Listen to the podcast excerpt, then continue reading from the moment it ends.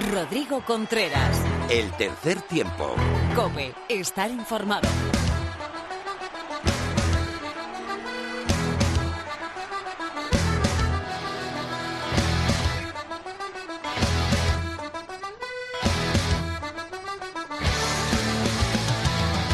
Hola, ¿qué tal? Bienvenido, bienvenida a una nueva entrega de tu programa de rugby en la radio. Bienvenido al tercer tiempo de la cadena Cope.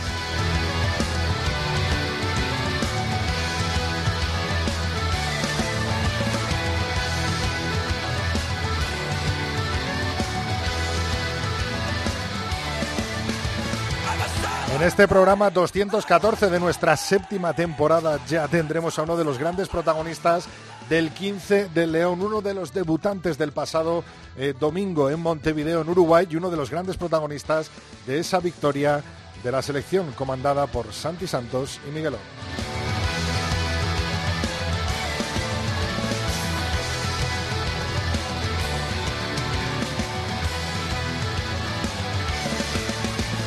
Además del tres cuartos Bautista Güemes, estará con nosotros Lorena López con toda la actualidad del rugby femenino.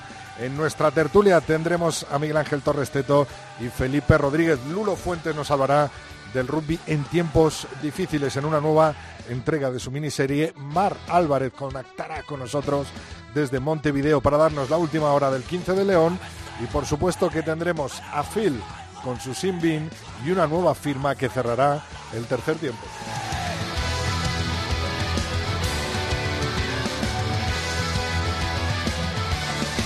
Te recuerdo que en nuestras redes sociales estamos presentes para lo que quieras.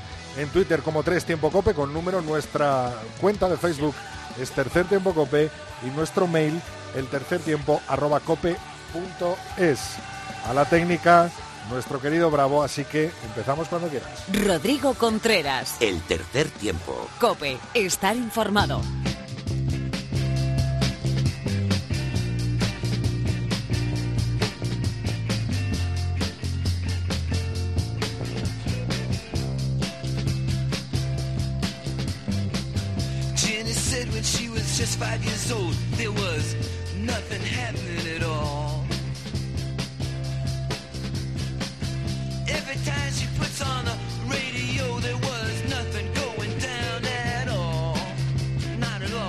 Bueno, la actualidad del rugby nos lleva hasta Montevideo. 20-32 fue el resultado final en el que los leones se volvieron a imponer a los teros eh, de Uruguay tras ocho meses sin eh, partidos oficiales. La selección de Santi Santos dejó un gran sabor de boca. En este programa hablaremos largo y tendido de esa victoria de Santi Santos y esperemos que se repita en el próximo viernes a las 11 de la noche.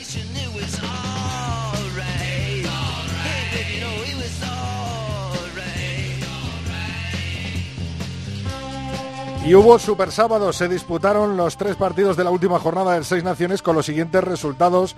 Eh, Gales eh, 10, Escocia 14, Italia 5, Inglaterra 34, Francia 35 en París, Irlanda 27. Con estos resultados, Inglaterra se proclamó campeona con 18 puntos, los mismos que el 15 del Gallo. Tercero, eh, tercera posición para los irlandeses con 14, los mismos puntos que Escocia.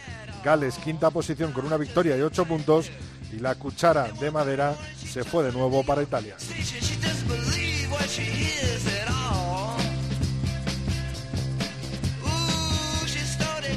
En la división de honor se jugaron cuatro partidos. Independiente Rugby Club 10, Lexus Alcomenda Rugby 31, Universidad de Burgos 27, Ampordicia 24, Braquesos Entre Pinares 23, Barça Rugby 16 y Quecho 14, Les Abelles 14. Complutense Cisneros Ciencias, Universidad Pablo Olavide aplazado, igual que la Unión Esportiva Samboyana contra el Silvestre el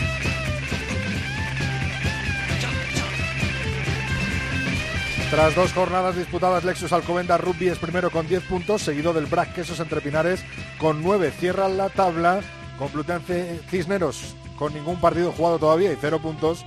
Ciencias Universidad Pablo Lavide, un partido, 0 puntos. E Independiente Rugby Club, 0 puntos, dos partidos jugados.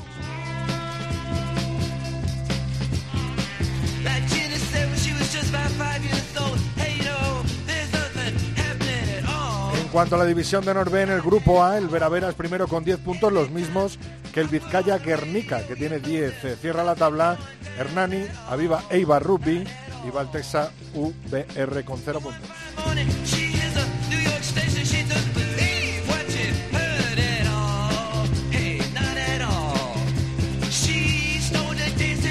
En cuanto al grupo B de la división de Norbe, la Vila es primero con 8 puntos, Hospitalet segundo con 6. Cierra la tabla con 0 puntos, 5 equipos. Gotix, Universidad San Jorge Fénix, Buc Barcelona, Poblenou y Acra Bárbara Rece.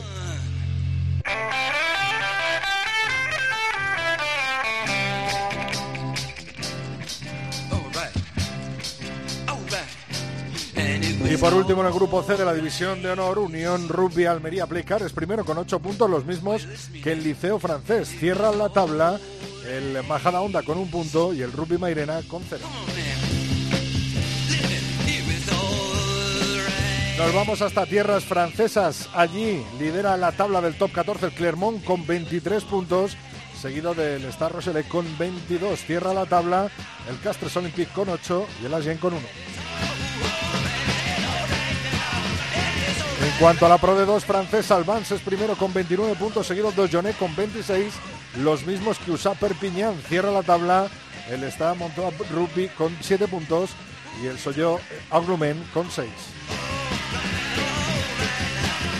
Y despedimos nuestro repaso desde la Guinness Pro 14. El Leicester primero con 15 puntos en el grupo A, seguido de Ulster. Cierra la tabla el Cebre. Y en el grupo B, Munster primero con 17. Cierra Benetton. Tiempo ahora de rugby femenino con Lorena López. I ain't happy. I'm feeling glad I got sunshine in a bag. I'm useless, but not for long. The future is coming on. I ain't happy. Hola, hola Lorena, ¿qué tal? Rugby femenino, seis naciones, ¿no? Pues sí, Rodri, que te escucho y me da mucha envidia porque el, el rugby masculino sí que ha conseguido arrancar y nos- nosotras estamos ahí un poco más perdidas que actualidad, Volveréis. pero pero volveremos. pero lo que te decías en Liga, aunque con entrenamientos y con los encuentros de las Leonas de 15 aplazado hasta nuevo aviso, eh, poco hay que mirar. Bueno, hay que mirar un, brevemente antes de hablar de las Seis Naciones a las Leonas de Seren que viajaron hasta Lisboa para hacer ese enfrentarse a ese training camp con Brasil, que Pedro de Mastías sigue apostando por un equipo basado en juventud y talentazo nuevo. Pero bueno, los resultados si los miramos de a marcadores no fueron muy buenos, pero seguro que Pedro de Matías en el- lo último lo que piensa ahora mismo son en marcadores y se centra más en eso, en dar experiencias a jugadoras para seguir preparándolas. Pero bueno, como dices, las buenas noticias llegan fuera de España y es que pese a que han tenido que retrasarse dos de los tres partidos del Seis Naciones que habían previstos para el pasado fin de semana. Inglaterra sí que ha podido jugarlo y sí, se enfrentó a Italia y se hizo oficialmente con ese título de campeona del Seis Naciones que, vamos, como hablamos ya, llevaban varias semanas siendo matemáticamente campeonas porque ni siquiera Francia, que era el segunda en competición, tenía opciones de alcanzarles puntos. Pero bueno, Rodríguez, te digo que el marcador del, del partido contra Italia, ese 54-0, habla por sí solo porque fue un, un encuentro, como te puedes imaginar, dominado por las por las inglesas y lo que te decía, Francia, Irlanda y Gales, Escocia no se pudieron jugar por coronavirus porque las francesas tenían que viajar a Dublín para disputar el encuentro de esta quinta jornada, pero hubo varios eh, positivos en el equipo francés que propiciaron la decisión de posponer el partido y además fueron justos esos positivos los que tuvieron consecuencias también en ese Gales-Escocia y es que cuatro de las jugadoras escocesas eh, tuvieron contacto con el equipo francés la semana anterior y fueron identificadas como contactos cercanos, entonces ya ahí empezaron a hacer una serie de gestiones, alejaron a esas jugadoras del equipo, pero otro miembro del equipo eh, dio positivo y entonces ya obligó a la organización a aplazar también ese encuentro, así que si finalmente se disputa, lo que la consecuencia va a ser que va a durar un poquito más estas asignaciones. Pero bueno, lo que está claro es la victoria tan rotunda ¿no? de, de las inglesas ante Italia. Eh, Lorena, te quería preguntar, mucha eh, diferencia ¿no? entre eh, las grandes potencias europeas eh, femeninas y las que están un escalón claramente por abajo, ¿no? A ver, al final eso lo hemos hablado muchas veces, Rodi, y lo demás lo hemos hablado con, con protagonistas, con las mismas jugadoras que el Seis Naciones, ser un, un torneo cerrado, se nota mucho, porque sí que es cierto que, que en el masculino esos seis equipos han conseguido jugar a un rugby con un nivel superior, hay un equipo, o sea, hay un escalón que se diferencia más, pero en el femenino no siempre es así y de hecho, esto te lo he dicho muchas veces y me dolerá la boca de decírtelo, que si, si echamos una, una vista atrás a marcadores, a resultados, nuestras chicas por nivel y por números yo creo que deberían de estar en esas seis naciones com- o compitiendo contra, vamos, en el escalón uno de la competición europea. La circunstancia es que como es el, como es cerrado, pues lo que tú dices, al final lo que vemos es eh, marcadores tan tan abultados como ese 54-0. Sí. Bueno, pues Lorena, esperamos ver muy pronto y además las leonas esperamos poder verlas, que no las hemos podido ver ahora en ese mes de diciembre con huesos duros de, de roer y esperemos que vuelvan a la competición como han hecho los chicos en este fin de semana eh, pasado y, y que nos vuelvan a dar las alegrías que nos han estado dando Exacto. Lorena, muchas gracias. A ti, Rodrigo, un abrazo. Rodrigo Contreras. El tercer tiempo. Cope, estar informado.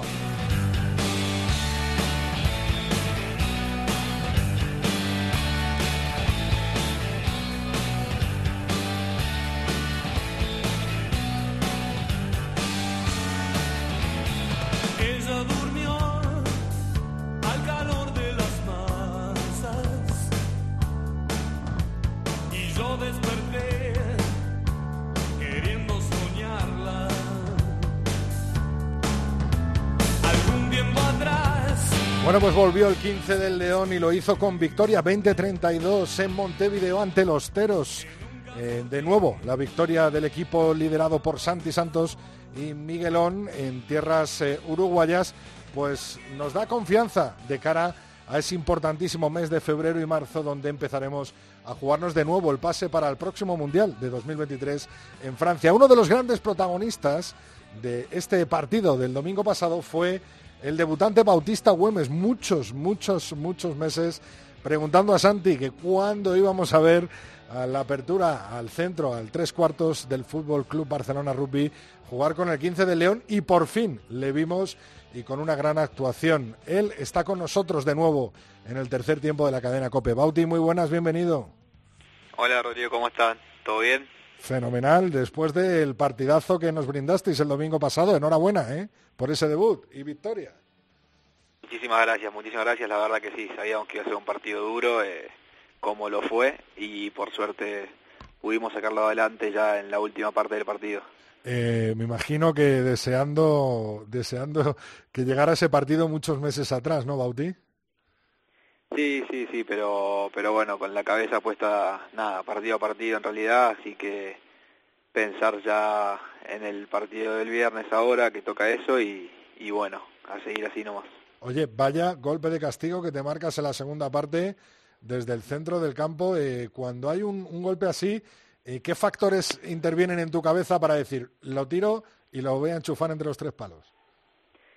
No, no, la verdad que habíamos habla- eh, habíamos pateado el día anterior ahí, había probado de mitad de cancha y había llegado tranquilo, así que bueno, me tuve fe y, y nada, por ahí contemplando un poco el momento de partido, ya habían pasado 70 minutos, las piernas un poco cansadas, pero bueno, eh, nada, me tuve fe y, así fue.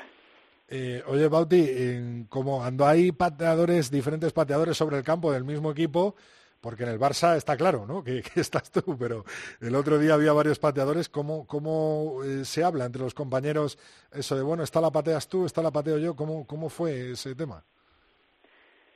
Sí, es muy bueno tener eh, diferentes posibilidades, varios pateadores muy buenos eh, dentro del, del campo. Eh, no, habíamos dicho que arrancaba pateando David Melé y en medio del partido él no se sintió conforme o cómodo y me dijo que, que vaya yo, así que no, es una cosa que se habla y, y no pasa más de eso. La última patada del partido también eh, no era nada no era nada fácil, la verdad, el ensayo eh, de Rábago. Eh, ¿Habías pensado, porque estuviste jugando con el 12 a la espalda, debutando como primer centro, ¿habías pensado que tu debut iba a ser de apertura o de primer centro? No, la verdad no, hasta, bueno, justo antes de, de venir que surgió la posibilidad de jugar de 12, así como un doble apertura con 2-10. Eh, y, bueno, ya había jugado en algún momento algún partido de 12 eh, y, nada, no, no, me sentí cómodo, así que bien, bien. ¿Qué te dijo Santi antes de convocarte? En plan, por fin, eh, vas a vas a debutar o qué fue lo que te dijo Santi cuando te llamó para esta convocatoria?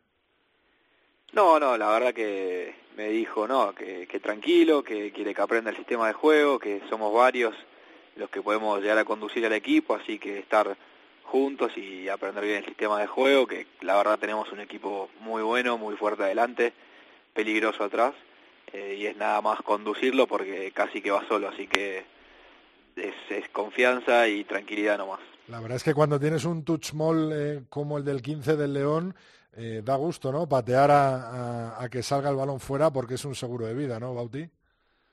Sí, sí, sí, tener confianza en los ocho forwards, la verdad que es un pack eh, muy grande, muy potente, muy fuerte y saben lo que hacen, saben a lo que juegan, eh, tienen bien en claro todo, así que la verdad que sí, es, es tranquilidad absoluta para, para los pateadores y, y bueno, poder descansar en ellos también.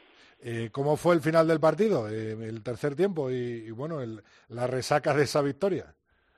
Bueno, casi que no hubo tercer tiempo por protocolo del coronavirus, no, Claro. ni nos pudimos bañar, o sea, después del partido fuimos al vestuario, nos cambiamos y nos vinimos directo al hotel. Así que ya una vez acá, sí, comimos, nos quedamos hablando un poco y, y a dormir y ya empezando a preparar el partido del viernes. Eso te iba a decir, con la vista ya puesta en, en el viernes, otro compromiso ante Uruguay eh, muy potente, muy fuerte, ya conociéndose un poco más los dos equipos, ¿no? Sí, sí, sí, son partidos duros, la verdad que Uruguay es un equipo fuerte, eh, que plantea, plantea un buen, buen partido y también lo mismo que nosotros saben cuáles son sus fortalezas, así que nada, un poquito más de conocimiento ahora como dijiste recién, pero, pero sí. Bueno, Bauti, la última, ¿has podido ver al, al Barça esa derrota en el Pepe Rojo por, por siete puntos ante el Brasqueso entre Pinares?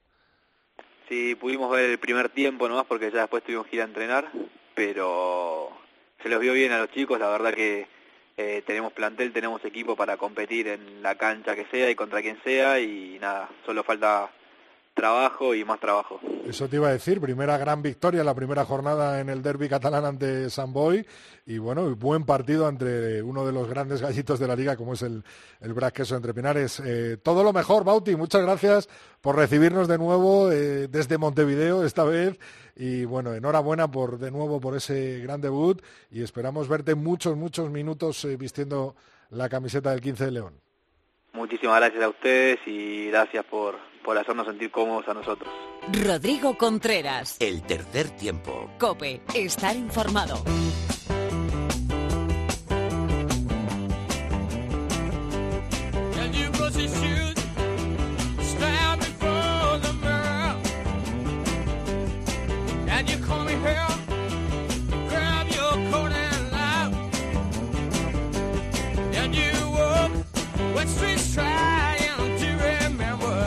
No sabéis las ganas que tenía de irme a un lado a Alcalá y al otro a Valladolid. Felipe Rodríguez, muy buenas, bienvenido al tercer tiempo. Hola, muy buena, ¿cómo estáis? Miguel Ángel Torres Teto, muy buenas, bienvenido al tercer tiempo de nuevo, compañero. Muchas gracias encantado. Bueno, ya estáis aquí de nuevo los dos. Estoy encantado ¿eh? de que estéis Alcalá y Valladolid presentes. ¿Sabes qué, es- ¿Sabes qué pasa? Que es que no no no tengo argumentos hoy para meterme contento, macho, que, que es lo que me gusta, ¿no? Al fin y al cabo, cuando entro en el tercer tiempo de COPE. Bueno, Teto, eh, vamos a empezar por, por el 15 del León. Hemos estado hablando con Bauti Güemes, uno de los, de los tres debutantes ¿no? en ese eh, partido ante, ante los Teros. ¿Esperabais una victoria? Eh, ¿Cómo se desarrolló de, de España? La verdad es que al principio, viendo el inicio del partido, parecía que no iba a ser eh, tal y como se dio al final, ¿no? Felipe, por ejemplo. Bueno, pues por ejemplo, creíamos que creíamos en España, creíamos en el 15 de León, pero es cierto que nos generaban muchísimas dudas el que hubiera est- estado tanto tiempo, ocho meses, como dijo Omar Álvarez en Twitter, sin competir. Eh, era muy complicado todo, no sabemos lo que nos iba a venir, pero es cierto que al final yo creo que, España, y lo ha demostrado los últimos partidos, al menos en enfrentamientos directos está por encima de, de Uruguay, de los Teros, y al final fuimos capaces de, de sobreponernos, porque es cierto que el marcador, si alguien lo ve al final, 20-32, es como muy largo, pero la realidad es que el marcador fue súper ajustado hasta prácticamente los últimos minutos del partido y al final dos zarpazos del León pues, pues fueron capaces de subir el marcador hasta una diferencia de 12. Eh, Teto, ¿cómo lo viste tú? Creo que es la tercera vez que yo dudaba con sus decisiones, con la gente que llevaba y eh, eh, prometo, juro que nunca más volveré a dudar de ellos porque creo que sacan petróleo de donde no lo hay. Fíjate que han llevado una convocatoria con mucha gente joven, con gente inexperta, gente de división de honor, básicamente es un grupo de división de honor, muy poco jugador de las ligas francesas, todavía tenemos reservas para sacar gente de ahí, de esas ligas francesas, incluso tenemos tres jugadores en el, en el top 14 que a lo mejor podrían venir en algún momento. Bueno, pues sin llevar a todos esos, pensaba que nos iban a ganar los uruguayos, que además nos la tienen eh, que- jurada, porque les hicimos mucho daño en esa última gira que estuvimos por allí, que les ganamos con mucho mérito, y ayer resulta que empezamos de una manera titubeante, pero sabiendo hacer lo que sabemos nosotros, que es defender, que es eh, ese touch mall maravillosa, esa manera de, plantar cara, y bueno, pues con un poquito de suerte quizás al final, o con buen hacer por nuestra parte, pues pues ganamos y, y fenomenal. Creo que fue clave también, lo ha dicho mucha gente, eh, cuando peor lo estaba pasando la delantera española, la Mele, que quizás fue lo que falló la primera parte, sacar a Fernando López, por favor, un aplauso grande a Superfer, Fernando López es un crack, qué pedazo de jugador, qué manera de asentar la, la- el número uno, y bueno, pues vi cosas muy buenas, otras evidentemente que hay que mejorar, pero estoy seguro que en esta semana lo van a poner en práctica. Eh, Felipe, ¿qué te parecieron los tres eh, debutantes, Alvarado, Güemes y Merkel? Hombre, lo primero que, que es cierto que, que Teto le da mucho mérito a Santi Santos y a Miguelón, uno de Alcalá y otro de Valladolid, pero dejar claro que el titular, que el, que el seleccionador nacional es de Alcalá de Henares. Eso lo primero. Y lo segundo, a tu pregunta, eh, bueno, yo creo que estuvieron, estuvieron fenómeno. Alvarado fue de lo mejor de la melee española en la primera parte. Es que cuando salió Fernando López la, la melee cambió absolutamente. Y yo creo que Bauti Güemes, fuera de su posición como 12, que es un puesto que para mí es fijo para Álvaro Jimeno, estuvo excepcional. Eh, en el pateo creo que hemos descubierto a un, a un tipo que no teníamos probablemente desde aquella apertura de, del Salvador, eh, aquel argentino naturalizado español, que, las metía todas, eh, antes de él Kovalenko. Eh, no tenemos algo igual, desde Bauti Güemes ya lo estaba esperando Santi Santos y, lo acabamos de, conseguir. Y bueno, yo creo que los debutantes, un, un 9 alto, prácticamente un 10, y España, pues otra vez que vence a Uruguay. En, ¿Qué te iba a decir? Menciona aparte a Fred Kersey, ¿no? Sí, sí, para mí Kersey fue el hombre del partido. O sea, es cierto que se lo dieron a Fatauli, quizá por ese ensayo último al final del partido que rompía el resultado, eh, a pesar de que Rábago después eh, aumentó la diferencia, pero para mí Fred Kersey fue, fue el hombre del partido para, para España y para el partido completo.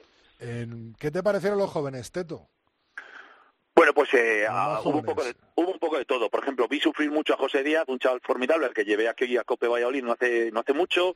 Es un chico genial que él mismo reconoce que le falta todavía físico, que le falta sobre todo mucho mucho gimnasio, pero que si está ahí es porque porque algo tiene y porque eh, Santi Santos y seguramente también Miguelón eh, han visto él un jugador de futuro. Entonces está haciendo auténticos máster con todos estos partidos. Yo creo que también le llevan, entre otras cosas, porque en un momento muy duro eh, los seleccionadores no tuvieron gente en ese puesto, tuvo que ir a Rumanía y tuvo que ir a Georgia, dio la cara, lo hizo bastante bien y el chaval se ha ganado su puesto y ahí está.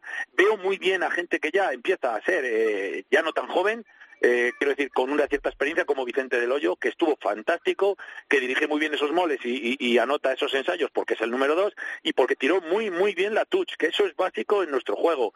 Y, luego, por ejemplo, a Kerman le veo cada vez más suelto, Tomás Munilla excepcional, es un jugador que me encanta y, y tengo ganas de ver a Gaby Vélez, el del Puerto Santa María, jugador del BRAC, del BRAC, que es un chaval que se ha puesto más fuerte que el vinagre, que es un tío genial y que estoy seguro que va a dar buenos placajes. Me dolió mucho también a eh, Víctor Sánchez, eh, no sé cuál ha sido el alcance de la lesión, porque es un jugador muy importante, pero vamos, que tenemos de todo, ¿eh? tenemos de todo y seguramente eh, haya que ir habiendo a más jugadores.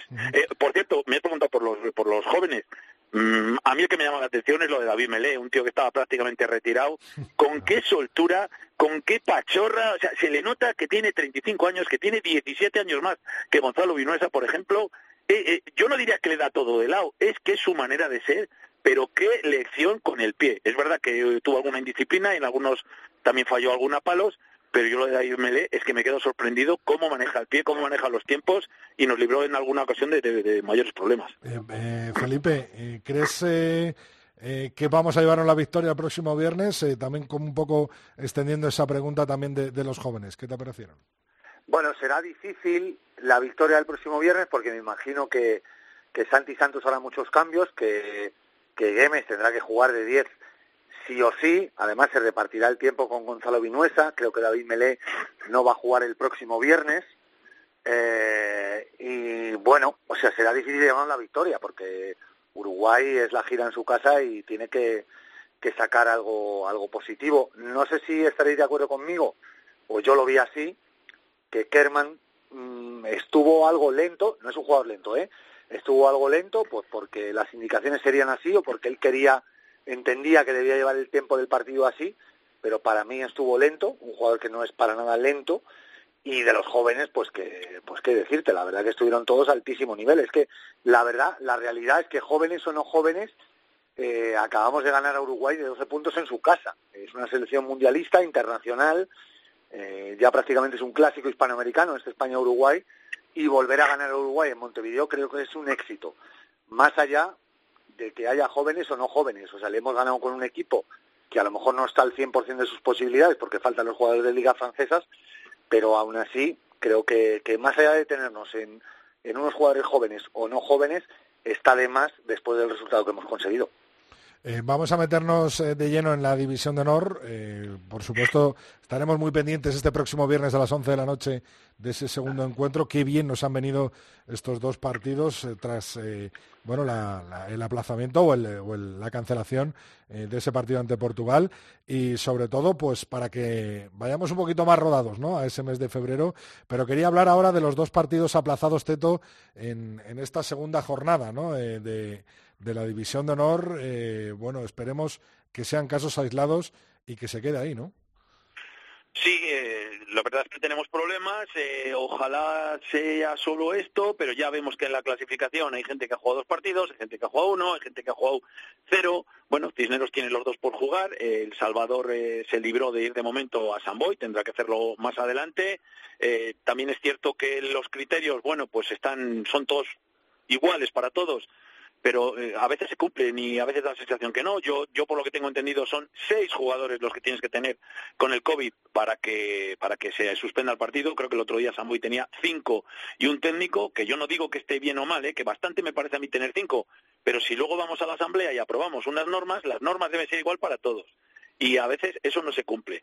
En cualquier caso, eh, eh, esto del COVID es un rollo. Yo estoy disfrutando los partidos de División de Honor como si mañana me fueran a confinar. Cada vez que voy a Pepe Rojo me toco, eh, me toco por encima diciendo, madre mía, que estás aquí, que estás viendo rugby, que te lo estás pasando muy bien, porque esto parece, por lo menos aquí en Castilla y León, que dentro de 15 días nos, nos quieren confinar a todos y no sé qué va a ser de la competición. No sé si se va a seguir jugando eh, sin público, porque nosotros no nos van a dejar salir de casa, o se va a seguir jugando, no lo sé, no lo sé. Pero bueno, va a ser una liga complicada, un año para probar muchas cosas y, fíjate que todos también pensábamos que Ordizia era uno de los favoritos y de repente a la segunda de cambio pierde con Burgos, que Burgos el otro día aquí lo hizo espantoso, no, lo siguiente. Bueno, para que veamos cómo cambian las cosas, los de Burgos han mejorado, Ordizia ha perdido, bueno, pues está todo muy competido, ¿eh? El, Barça que aquí en Valladolid al Quesos se le ha sido pasar canutas, ganó el Quesos en un partido muy serio, pero cuidado con los de Barcelona cuando recuperen a esos cuatro jugadores que tienen en, en Uruguay. Eh, muy, muy emocionante va a estar este año la liga. ¿Cómo lo ves tú, eh, Felipe? Bueno, lo que dice Teto, ¿no? Las reglas son igual para todos, pero sí es cierto que hay salvedades porque aunque la liga dice que hasta con cinco positivos se puede jugar, es cierto que en Madrid, si tienes un solo positivo, te hacen confinar al equipo. Entonces, por ejemplo, Cisneros, por ejemplo, por eso, porque han sido dos jugadores los que estaban con positivo, eh, no han podido jugar el segundo partido. Y bueno, pues es cierto que esas normas de la, de la Asamblea chocan un poco con las de las comunidades autónomas y es complicado. Al final, y como decía Javi López al final del partido de la, de la Copa del Rey, ¿no? Eh, nosotros eh, estamos jugando y no sabemos si, mañana qué va a pasar y si no vamos a poder jugar el siguiente partido. Vamos a disfrutar de lo que hay. Yo creo que van las cosas relativamente bien porque llevamos dos jornadas y se está jugando todo o prácticamente todo. Eh, creo que ahora hay dos, dos fines de semana de descanso y se van a intentar recuperar partidos a ver qué va pasando, pero si al final se, esas dos jornadas se juegan completas, ya llevamos un 10%, ya llevamos un paso muy adelantado a ese 75% que diría que la competición está completa y bueno, lo que es en lo estrictamente deportivo, pues yo creo que los protagonistas se han repartido, ¿no? Eh, Alcobendas, máximo protagonista de la jornada, llevándose el bonus en Santander, eh, sería el bueno, eh, el, el feo sería el BRAC, porque se ha llevado eh, esa victoria ante el BRAC, aunque creo que no ha podido sacar el bonus ofensivo, y bueno, el malo, pues en este caso sería Ordicia, que no ha podido sacar la victoria de Burgos, un Burgos que, como bien decía Teto, que estuvo fatal el otro día en, en Pepe Rojo ante El Salvador, pues ha mejorado muchísimo de una semana a otra y ha sido capaz de imponerse a Ordicia en un partido que seguramente eh, le va a servir muy mucho al, al conjunto burgalés para lo que es el final de temporada. ¿Te lo esperabas el zarpazo de, de Burgos a Ordicia? No me lo esperaba, la verdad que Ordicia, como venían diciendo los expertos de la, del tercer tiempo en Escope, era uno de los, de los favoritos ¿no? para, para la liga. Y no se gana una liga perdiendo en Burgos, esto es, esto es así de claro. Pero es cierto que, que, bueno, Burgos, por nombres, es cierto que tenía mucho que decir y lo ha dicho este fin de semana como no lo dijo en El, en el Salvador el otro día. Eh, Teto, interesante el 14-14 de Guecho Les Abelles, va a estar eh, emocionante la cosa por abajo, ¿no? Sí, equipos con gente muy joven, con gente no muy experta eh, y que empaten así a las primeras de cambio, bueno, pues pues no está, no, te puedes quedar lo, mismo de contento que enfadado, pero al, al fin y al cabo ya han puntuado los dos, que eso es importante. Lo que es fastidioso yo creo que para un equipo que sube a División de Honores cuando empiezan a pasar las jornadas y ves que tienes el casillero a cero. Cuando ya has conseguido por lo menos esos dos puntitos, bueno, pues ya te asientas y desde el siguiente partido lo haremos mejor. Eh, eh, hay que ver qué tal está Desabelles, que parece que, bueno, que subió eh, casi sin, sin saberlo todo, sin darnos cuenta, porque todos pensábamos que iba a ser Hernani y muy pocos que nos fiábamos de los valencianos, y ahí están, eh, Guecho, que sabemos que tiene mucha gente joven, y, y a ver el resto de los equipos. Eh, coincido mucho con Felipe, y mira que me fastidia, ¿eh? Bueno, pues la Liga de División de Honor volverá en, en el fin de semana del 22 de noviembre. Como decía Felipe, dos semanas, a ver si se puede recuperar algún partido y el próximo enfrentamiento el viernes que viene. Eh, yo creo que era más de esperar, eh, Teto, la derrota de Irlanda en París, ¿no? En esa última jornada de Seis Naciones. Todo era factible, lo que pasa es que yo veo, yo veo que los franceses eh, van cada vez a más, tienen mucha gente de un grupo de estos mundiales sub-20 que se han celebrado eh, no hace mucho tiempo, cada vez más sacando valores nuevos, lo están haciendo bien, se están conjuntando fenomenal, cabía la posibilidad de que ganara Irlanda, pero Irlanda se le están haciendo los buenos jugadores viejos y merecida la victoria, la victoria de los franceses. Eh, por otro lado, el Escocia-Gales o Gales-Escocia, bueno, pues para los que somos muy escoceses, fenomenal, porque por fin ganan a, a los de Gales. Los de Gales han pasado de ganar un torneo a prácticamente casi casi llevarse la cuchara de madera. Otros que se les están haciendo viejos, los buenos. Eh, los de Italia e Inglaterra para todos era prácticamente conocido. Y lo- el resultado, y bueno, pues lo único que a mí me duele mucho que se lo haya llevado Inglaterra. Casi hubiera preferido que se lo hubieran llevado los franceses de Felipe, ¿eh? Eh, Felipe, ¿es para tirar cohetes esta Francia? Eh, dos palabras te voy a decir, Dupont y Entamac. Sí, sí, sí. Casi Creo que no hace falta que te diga No más. O sea, que ya has tirado cohetes, ¿no? Con esta Francia. Hombre, pero, pero vamos, o sea, estamos hablando de la Francia del champán otra vez, por fin. ¿no? Por fin esa Francia que enamoraba. O sea, yo no soy de Francia porque mi padre sea francés. Soy de Francia por aquella Francia del rugby champán que me están mostrando de nuevo estos dos jugadores. O sea, estos dos jugadores, Baca- Bacatagua, Ficú y todos los demás. O sea, que estás entregado totalmente a la causa Pero totalmente francesa. entregado a Francia. O sea, Sí. pues siempre lo he estado, ¿eh? Sí, pero ahora, o sea, ahora estoy completamente eh, al 100% con, con el rugby champán francés. Vaya, vaya cagada, entre comillas, ¿no? En, en esa primera jornada cuando lanzan el balón fuera y al final eso supone el punto bonus para, para Inglaterra, ¿no, eh, Felipe? Bueno, realmente, o sea, no se podía saber. Ha habido una pandemia de por medio. Yo creo que, que eso es un error, es un error grave y que obviamente en un torneo de cinco partidos, pues, pues te puede pasar factura, ¿no? Pero bueno, yo creo que eso ya está prácticamente olvidado por casi cualquiera y más allá del cinco nación, del seis naciones, perdón, que se juega todos los años y que lo puede ganar cualquiera. Eh, estamos hablando de una Francia que está preparando un mundial y se está preparando para ganar y si las cosas siguen como están, Francia es un rival complicadísimo para cualquier selección del FUR, ¿no? Próximo campeón del Seis Naciones Francia, entonces, Felipe. Para mí, sin duda ningún. Para ti, O sea, próximo campeón no, próximo campeón de los dos próximos años y próximo campeón mundo, del ¿no? Mundial. Yo, yo querría, porque ¿qué quieres que te diga? Entre que gane Inglaterra y gane Francia lo tengo muy claro. Voy con los gabachos, pero de calle. Que yo también en mis tiempos fui del Ruby Champán, lo que pasa de, y de, de Serge Blanco y de toda, de Canberra Veró y toda esta gente, pero claro, como luego se pasaron al rugby industrial, me enfadé y me hice escocés de toda la vida. Se bebieron el champán. Bueno, muchas gracias a los dos. Seguimos hablando en el tercer tiempo. Gracias. Un abrazo. A vosotros un abrazo.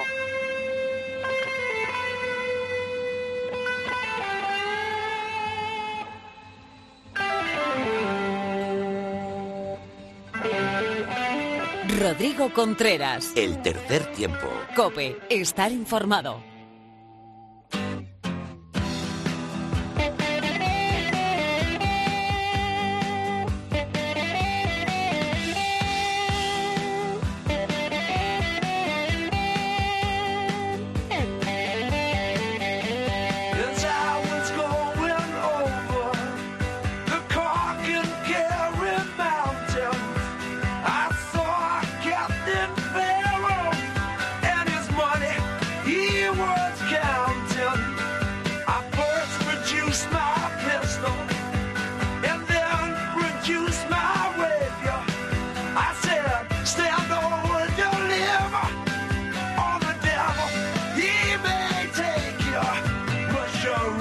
Bueno, pues llega Lulo Fuentes y con un sabor muy irlandés en este rugby en tiempos difíciles del que nos está hablando y que nos va a seguir hablando durante esta semana. Lulo, ¿qué tal?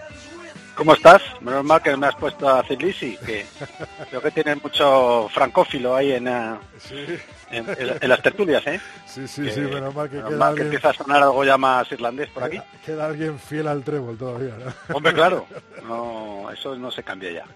Eso ya no se cambia. Eh, Lulo, seguimos hablando de, de eso, de episodios en los que el rugby ha tenido que, que lidiar en tiempos difíciles y con los que ha tocado eh, convivir, ¿no? Y un episodio totalmente apasionante que tiene mucho que ver con Irlanda, como decía, ¿no?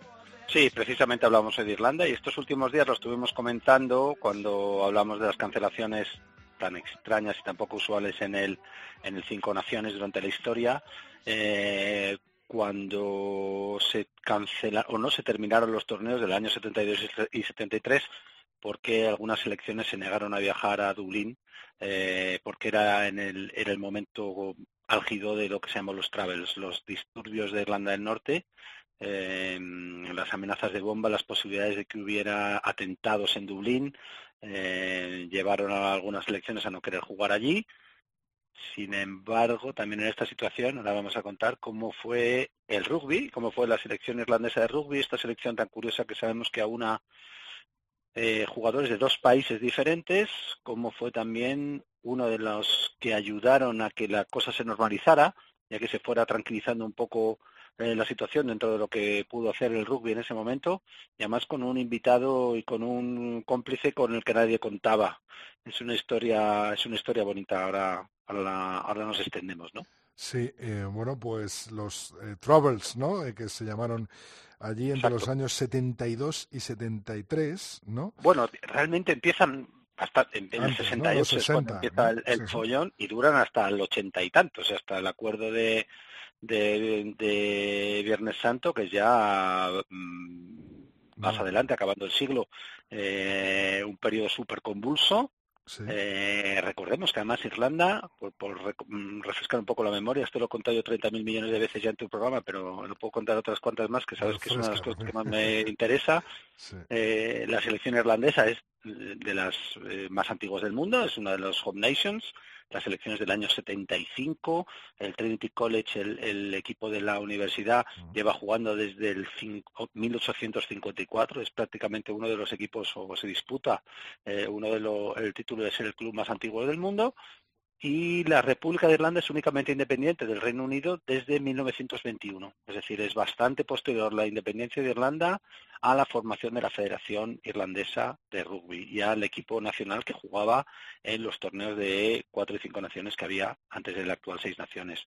Eh, durante la Guerra de la Independencia Irlandesa, que es el, el de 1919 al 21, no se deja de jugar el, el cinco naciones, estaba ya invitada a Francia y no se deja de jugar, con lo que vemos realmente lo extraordinario que es que se pare un, un torneo eh, como el Seis Naciones, eh, que como se ha parado este año, se ha parado únicamente por guerras y por guerras mundiales, ni, ni siquiera por la guerra local, ¿no? Pero como, como dices bien, el, el momento en el que se convierte realmente en algo muy complicado, empieza a ser una cosa muy complicada, es a partir de 1968 con los Travels que has mencionado, ¿no? Es una es un levantamiento de la población católica en el norte de Inglaterra, en el norte de Irlanda, perdón, acusaban en la parte del Reino Unido, de- en- Irlanda del Norte, acusaban a, la, a las autoridades, a la policía, a las tropas británicas que estaban ahí, pues de un comportamiento muy discriminatorio, muy violento hacia los locales católicos. Eh, y esto llega, eh, es una, eh, se desata una espiral de violencia tremenda. Hay cifras de muertos prácticamente de, como si fuera un frente de guerra durante esos años ahí. Y en el año 72, eh, como comentabas antes, eh, Escocia y Gales se niegan a jugar en suelo irlandés. Dicen que no quieren jugar en Dublín, que hay amenazas de bombas, haya habido unos precedentes muy importantes. Y lo interesantísimo de este tema es que esto lo viene a contar eh, Billy John McBride, que, era, que fue capitán de Irlanda, capitán de los Lions, un jugador histórico del rugby irlandés. Eh, ha aparecido en un documental que ha hecho hace poco eh, BT Sports, la cadena británica. El que presenta y produce no es ni más ni menos que Brian O'Driscoll, que por cierto, eh, Rodri, cuidado porque tiene madera de periodista y bueno, es realmente un presentador, este hombre lo hace todo bien. Habrá que hacerle una oferta, ¿no? Para el tercer tiempo. Yo creo que además aceptaría, porque bueno, es un gran periodista, no está al nivel de los tuyos, también tampoco te voy a decir, ¿eh? Todavía tiene mucho que aprender y yo creo que lo haría.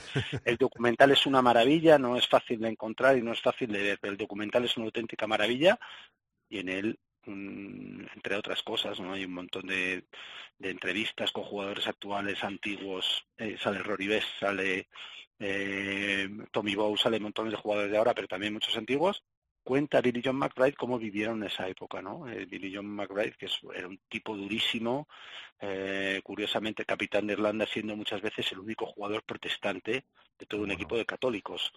Eh, y cuenta cómo el que los escoceses se negaron a jugar en, en Dublín, que además los escoceses son los primeros que se niegan, cómo les sentó como un tiro a los irlandeses, no se esperaban eso, además iban ganando, habían ganado los dos partidos en casa Irlanda, eh, perdón, fuera de casa, había ganado a, a, a París, en París y en Londres, que era año par, una cosa muy complicada para los irlandeses, en esa época no era un super equipo irlandés como puede ser los últimos años, sino que tenía muchísimas mm, complicaciones para ganar torneos y ganar Grand Slams y, te- y lo tenían al alcance de la mano, los escoceses se niegan a jugar y luego les siguen los galeses y se quedan como un poco colgando de la brocha.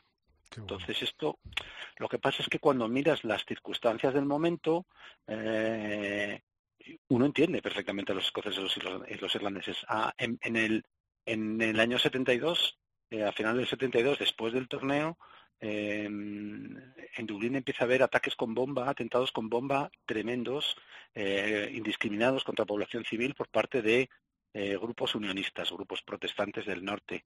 Es la respuesta, entre otras cosas, al, a lo que se llamó el Viernes Sangriento, eh, que es una cadena de atentados. En poco menos de hora y media hubo veintitantas bombas en el centro de Belfast.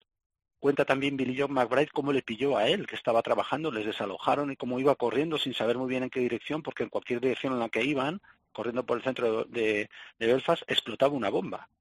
Eh, estamos hablando de que el ejército republicano irlandés provisional, el IRA provisional, que tenía la simpatía de gran parte de los irlandeses y por tanto gran parte de los aficionados irlandeses al rugby, atentaba eh, en la ciudad natal del capitán de, la, de su propia selección, que además se veía obligado a correr por su vida. Es decir, no estamos hablando de situaciones normales ni situaciones que, no- que tengamos Estado de guerra totalmente, claro. Claro, claro. un estado de guerra totalmente que afectaba directamente, claro, los jugadores eran no eran profesionales como ahora y, y jugaban con la selección de Irlanda, pero luego el domingo eh, Billy John McBride trabajaba en un banco en el centro de Belfast. Eh, Entonces, en esa espiral tremendísima de, de violencia, en la que también ya se ve involucrado Dublín, no solamente el norte, empieza el Cinco Naciones del 73. Eh, empieza en enero eh, y en enero sigue habiendo bombazos en, en Dublín y además se presenta lo siguiente, que es que ese año, ya hemos dicho que Irlanda jugó en Londres el año anterior, pues ese año le toca a Inglaterra venir a Dublín en, a principios de febrero del 70 del 73, en medio de la crisis monumental, con montones de bombas, con eh, eh, avisos de bomba, con la, eh, el ejército británico acuartelado en el norte, con una tensión tremenda en la calle, se tiene que jugar un partido y ni más ni menos que contra Inglaterra, es decir, el enemigo eh, histórico de Irlanda, el símbolo de la opresión de los irlandeses, les toca jugar y entonces empiezan a pensar que lo más seguro es que no jueguen. Entonces aquí es donde aparece eh, Billy John McBride, ¿no? Es un, tipo clave en el rugby irlandés, pero quizá también clave en el rugby del europeo y en el Cinco Naciones, porque él se da cuenta que dice, si no viene Irlanda, si no viene Inglaterra a jugar, esto puede ser el final del Cinco Naciones en un momento dado. Si esto se empieza a poner ya como que la gente no quiere, habrá que saber, el Cinco Naciones no era la máquina de hacer dinero de ahora, era un torneo histórico y maravilloso, pero no tenía la solidez quizá que tuviera ahora. Eh, y entonces ahí toma, eh, se pone manos a la obra Billy John McBride. Él se entera de que la Federación Británica había eh, dicho a los jugadores in- ingleses que dependía de ellos la decisión. No iban a tomar una decisión como federación, sino que iban a hacer lo que dijeran los eh, jugadores, al contrario de lo que pasó con los escoceses y galeses. Eh, y ahí coge Billy John McBride, levanta el teléfono y llama por teléfono a David Duckham, jugador de la selección inglesa, compañero suyo de, de los Lions, y esto lo cuenta muy bien en este documental también. Y Duckham cuenta que recibe la llamada y dice, yo no le veía los ojos, claro, a Billy McBride, no, era por teléfono, pero el tono con el que me dijo que teníamos que jugar, que por favor jugáramos, que si no esto era el fin, probablemente del Cinco Naciones, del orgullo del equipo irlandés, y que esto iba a traer una cola muchísimo más importante. Dice, yo en cuanto colgué el teléfono solo tengo una idea en la cabeza que es, yo no voy a defraudar a este tío. Entonces David Duckham se pone a, a llamar a sus compañeros y deciden ir a jugar. Deciden, transmiten, tra- trasladan a la Federación Inglesa el mensaje de hemos decidido ir a jugar contra todo pronóstico, contra todas las recomendaciones de los servicios de seguridad, contra lo que la prensa piensa, contra todo, vamos a jugar porque no vamos a defraudar, fíjate tú, para no defraudar a un tipo que era el capitán del equipo rival. O sea, eh, eh, estamos hablando de cosas que son difíciles de ver, ¿no? Y Llega el día del partido. Lansdowne Road hasta la bandera, ¿no? hasta la bandera. Llega el día del partido, bueno, eh, te hablan que es el despliegue, el mayor despliegue de seguridad antes de un evento de este tipo de la historia, 500 policías, todo acordonado, todo el mundo viendo a ver qué pasaba, la prensa también ultra protegida, pero esperando que se montara ahí la mundial. Y llegan los ingleses a London Road y salen al campo eh, entre un pasillo de seguridad para evitar que les cayera de todo. Y te cuenta David Ducan que lo nunca esperado y lo nunca visto, 50.000 irlandeses en pie, ovacionando a los ingleses, ni más ni menos, algo lo nunca visto. Eh, los irlandeses entendieron el, el, el, gesto, el valor que le habían echado, sus eh, eternos enemigos, eh, habían agrade, agradecían pues el, el, gesto por intentar normalizar las cosas, pacificar las cosas y no dejarse llevar por esta espiral de violencia y hacerla peor. Eh, te cuenta eh, David Duckham que él cierra los ojos y escucha perfectamente la ovación, lo cuenta muy bien en el documental, que es una preciosidad. Eh, Inglaterra juega el partido con muchísima tensión, juegan muy mal, además el equipo era bastante malo, sí. pierden eh, y al final te cuenta también que en la, en la cena eh, tradicional que tienen los dos equipos, el capitán inglés John Pullen eh, hace un pequeño discursito en el que al final prácticamente viene a, a, pedir perdón con mucha flema inglesa, con mucha gracia, y dice, hemos jugado fatal, pero bueno, por lo menos hemos venido. Eh, dice que también se levantó ahí la delegación irlandesa en pleno con una ovación tremenda y ahí empieza, digamos, a suavizarse un poco la situación en torno al rugby, que tan perjudicado estaba desde que los irlandeses y eh, escoceses y galeses habían decidido no ir. Probablemente tendría un poquillo de vergüenza de ver que los ingleses, a los que siempre habían, a los que tanta inquina tienen también escoceses y galeses, sí habían hecho el gesto de ir a Irlanda. Bueno, esto, bueno.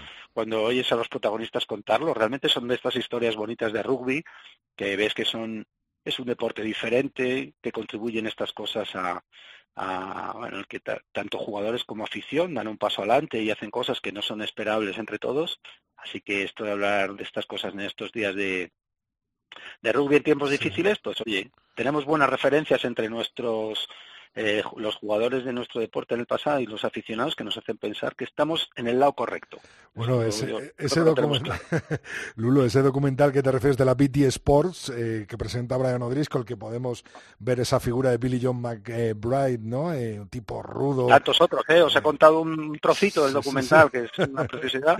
para que lo veas, se llama Shoulder to Shoulder, ¿no? Eh, aparece shoulder to shoulder. David eh. Duckham, ¿no? Y aparece, bueno, todo un poquito lo que nos estás contando eh, en ese año 1973, en el que no estaba la cosa como para gastar bromas en, en Irlanda. No estaba la... No, no, no no, estaba la- ni en Dublín ni, ni en Belfast, por supuesto, y que, bueno, pues esa imagen de 50.000 irlandeses aplaudiendo a la, a la selección inglesa de, de rugby en, en Lansdowne Road, la verdad es que, bueno, pues eh, puede ser una de las grandes imágenes de la historia del rugby, sin duda, ¿no? Eh, hoy vamos a despedirnos también con sabor irlandés, ¿no, Lulo? Eso es, hoy toca esto.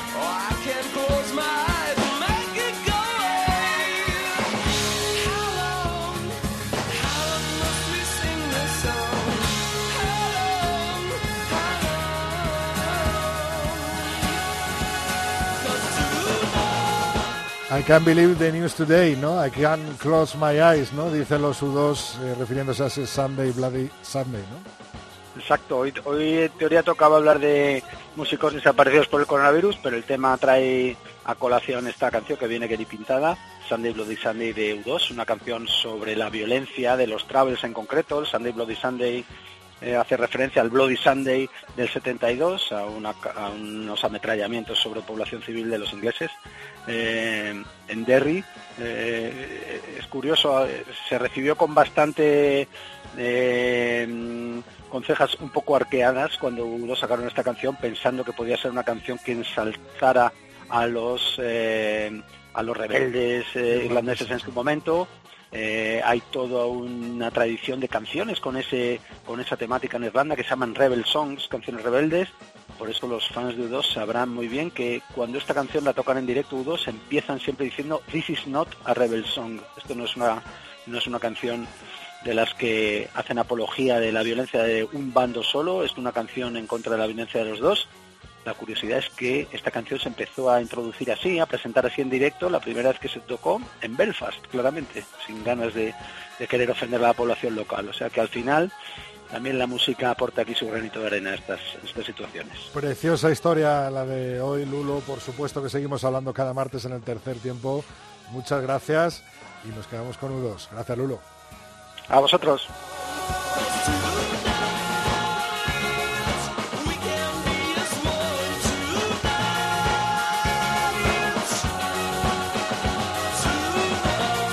Rodrigo Contreras. El tercer tiempo. Cope. Estar informado.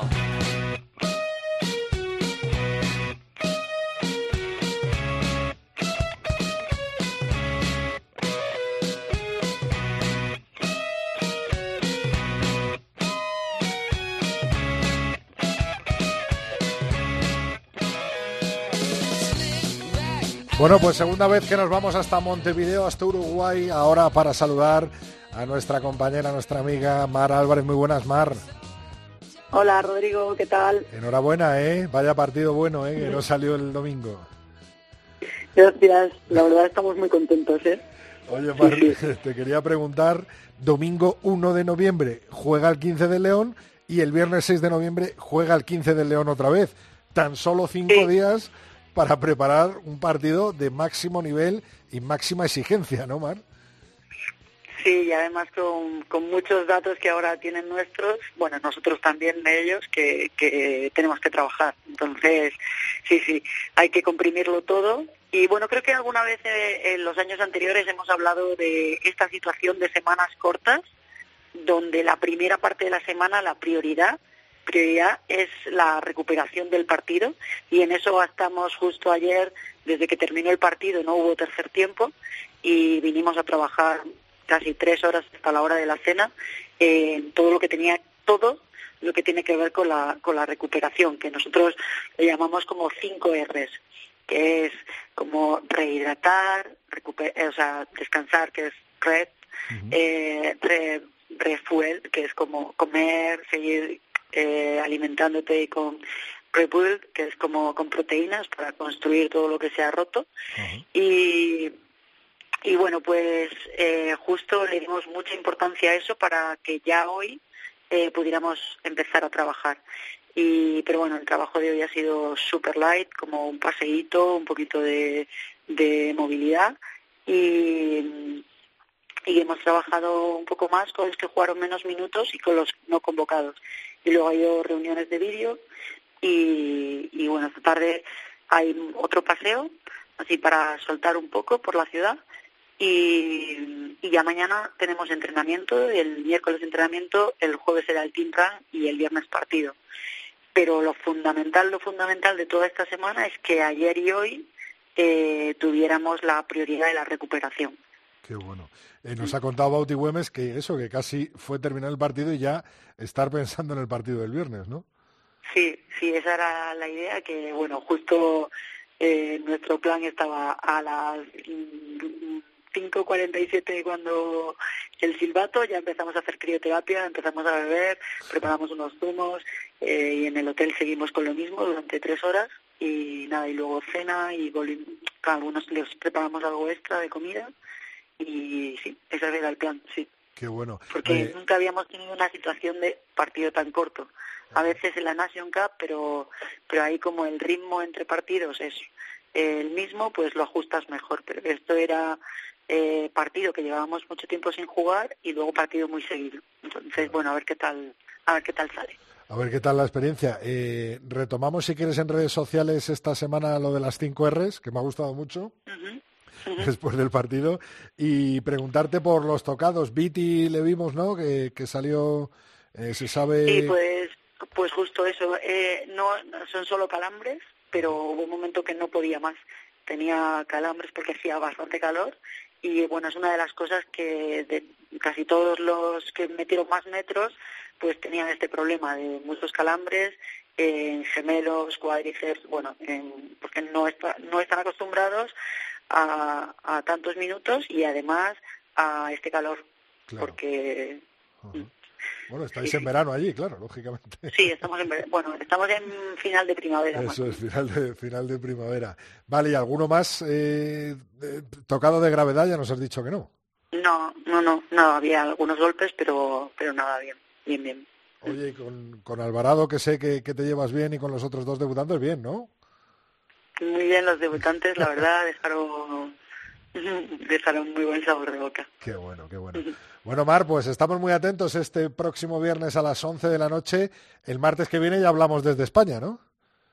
Eso es, sí, volvemos el lunes. Sí, sí, estamos ahí el lunes. Pues muy bien, eh, el martes que viene hablamos, antes tenemos ese compromiso del 15 de León ante Uruguay, segundo partido, próximo viernes a las 11 de la noche. Mar, estamos empujando tal y como lo hicimos el domingo pasado. Un abrazo muy grande.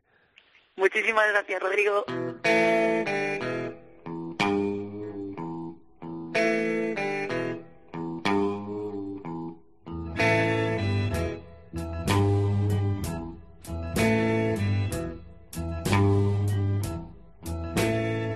I had a friend one time.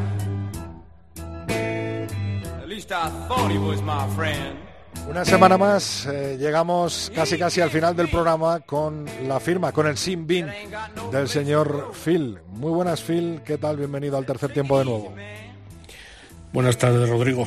Sin bin del 3 de noviembre, tercero de esta temporada. Ha sido prolijo el fin de semana, Rodrigo, a ambos lados de la línea del Ecuador. Comenzamos al sur con Australia demolida por los All Blacks Y terminamos, después de regresar en una jornada intensa a Europa, en Montevideo, con nuestros leones dominando a los teros. Fin de semana de esos para los que uno tiene que tener lo que en mi club llamamos bonus familiar, para no concitar reproches por la ausencia física o virtual durante tantísimas horas del llamado ecosistema parental. El desastre australiano Rodrigo hubiera merecido, sin duda, esta semana que fueran titulares del Sinbin si pocas horas después no hubiéramos contemplado en Flanefly la debacle galesa. Cuidado, el resultado australiano es más abultado, pero el señor Rennie se aventura, prueba y ensaya, no en la zona de marca, desde luego, pero sí con jugadores y opciones. De ahí, por ejemplo, el debut del Olesio. En general desafortunado, pero como muestra nos vale, porque es un jugador de gran proyección y escasa edad. Que los All Blacks Rodrigo, el conjunto deportivo más adaptado al medio que se les presente, paradigma del darwinismo más esencial, haya diseccionado cada decisión, cada movimiento, cada propuesta de sus rivales no es algo nuevo. Son Rodrigo un engranaje perfecto destinado a perdurar eh, y cuya máxima esencial es la excelencia. Considerando que tras los primeros 40 minutos de juego se dejaron ir, porque no hacía falta más, ¿para qué gastarse más? Fue la caridad de los All Blacks la que saca a los Wallabies de nuestro Sinbin. No a los galeses, Rodrigo, le decía. Casi me alegro de no haber presenciado el partido en directo, in situ.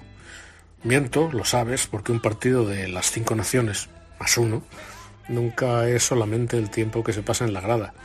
Y será la primera vez en 25 años en la que, por fuerza mayor doble, la primera vez 14 de marzo y la última este sábado, una entrada del torneo se queda en mi cartera sin uso, sin el uso de rigor. Ah, país de Gales, ah, Pivats, tu coque filimí, cabría decir, como Julio César exangüe al intuir a Bruto entre sus asesinos apuñaladores. Pivats, tan solvente en los duelos eh, del Parque Scarlet, heredero de Stradley Park, donde se jugó el partido, está matando al dragón. No había visto un partido tan deplorable de los dragones rojos desde 2004. Y mira que ya ha llovido desde entonces. Parece que no se atreve, que duda, que teme.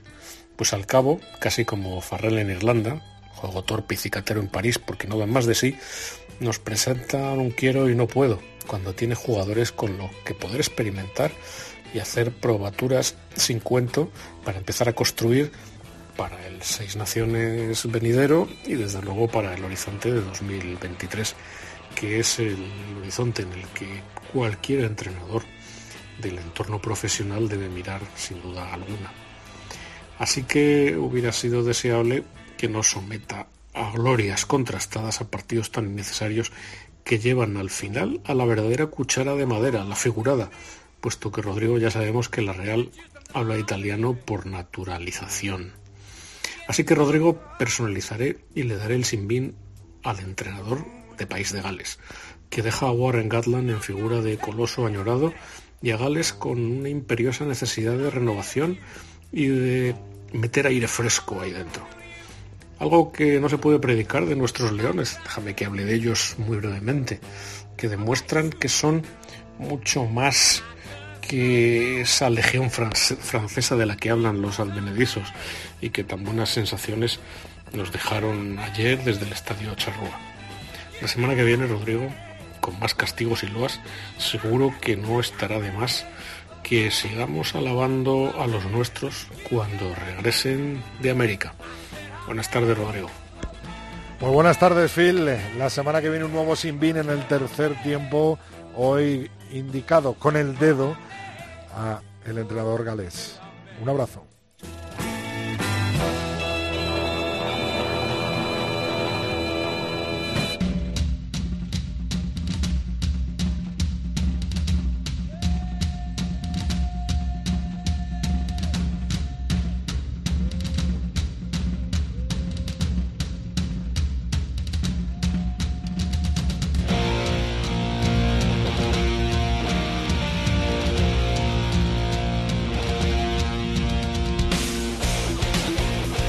Al final de este capítulo C214 del tercer tiempo. Antes de cerrar, Eh, te recuerdo que estamos en Twitter como Tres Tiempo Cope con número nuestra cuenta de Facebook es Tercer Tiempo Cope nuestro mail es el tercer tiempo arroba cope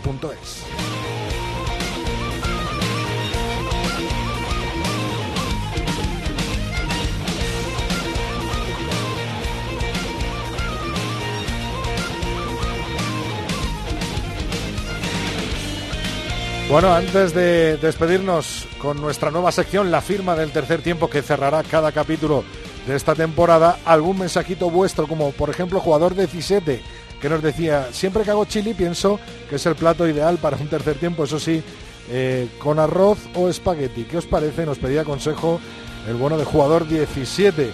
También eh, teníamos, hay opciones de ver el partido en otra que no sea la PP eh, del rugby sudamericano. Eh, los partidos de los Leones y el del próximo viernes a las 11 se verán eh, por ahí.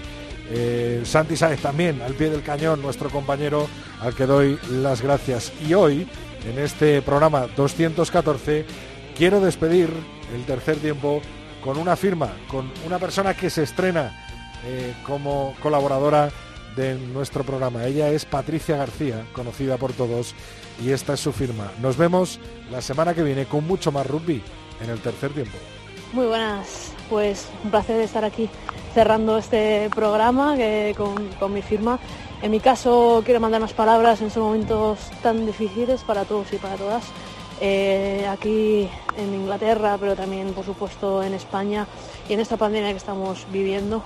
Pues eh, yo creo que son momentos muy complicados, por supuesto, para unos más que, más, que, para otros, pero a mí me gusta un poco recordar en estos momentos tan difíciles la gratitud, ¿no?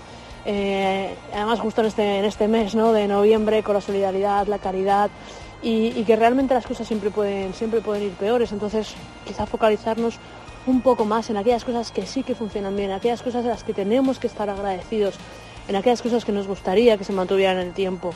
Focalizar un poco más ahí la atención eh, para eh, sentir un poco esa gratitud y ese, y ese agradecimiento y no tanto la problemática, la dificultad y, las cosas que, que van realmente mal. ¿no? Eh, esa energía positiva y constructiva es lo que nos va a ayudar a salir de esta situación adelante y cada vez más con un poco de alegría, fortaleza y perseverancia, poco a poco salir de esta situación. Un fuerte abrazo a todos y a todas y hasta pronto. Rodrigo Contreras. El tercer tiempo. Cope. Estar informado.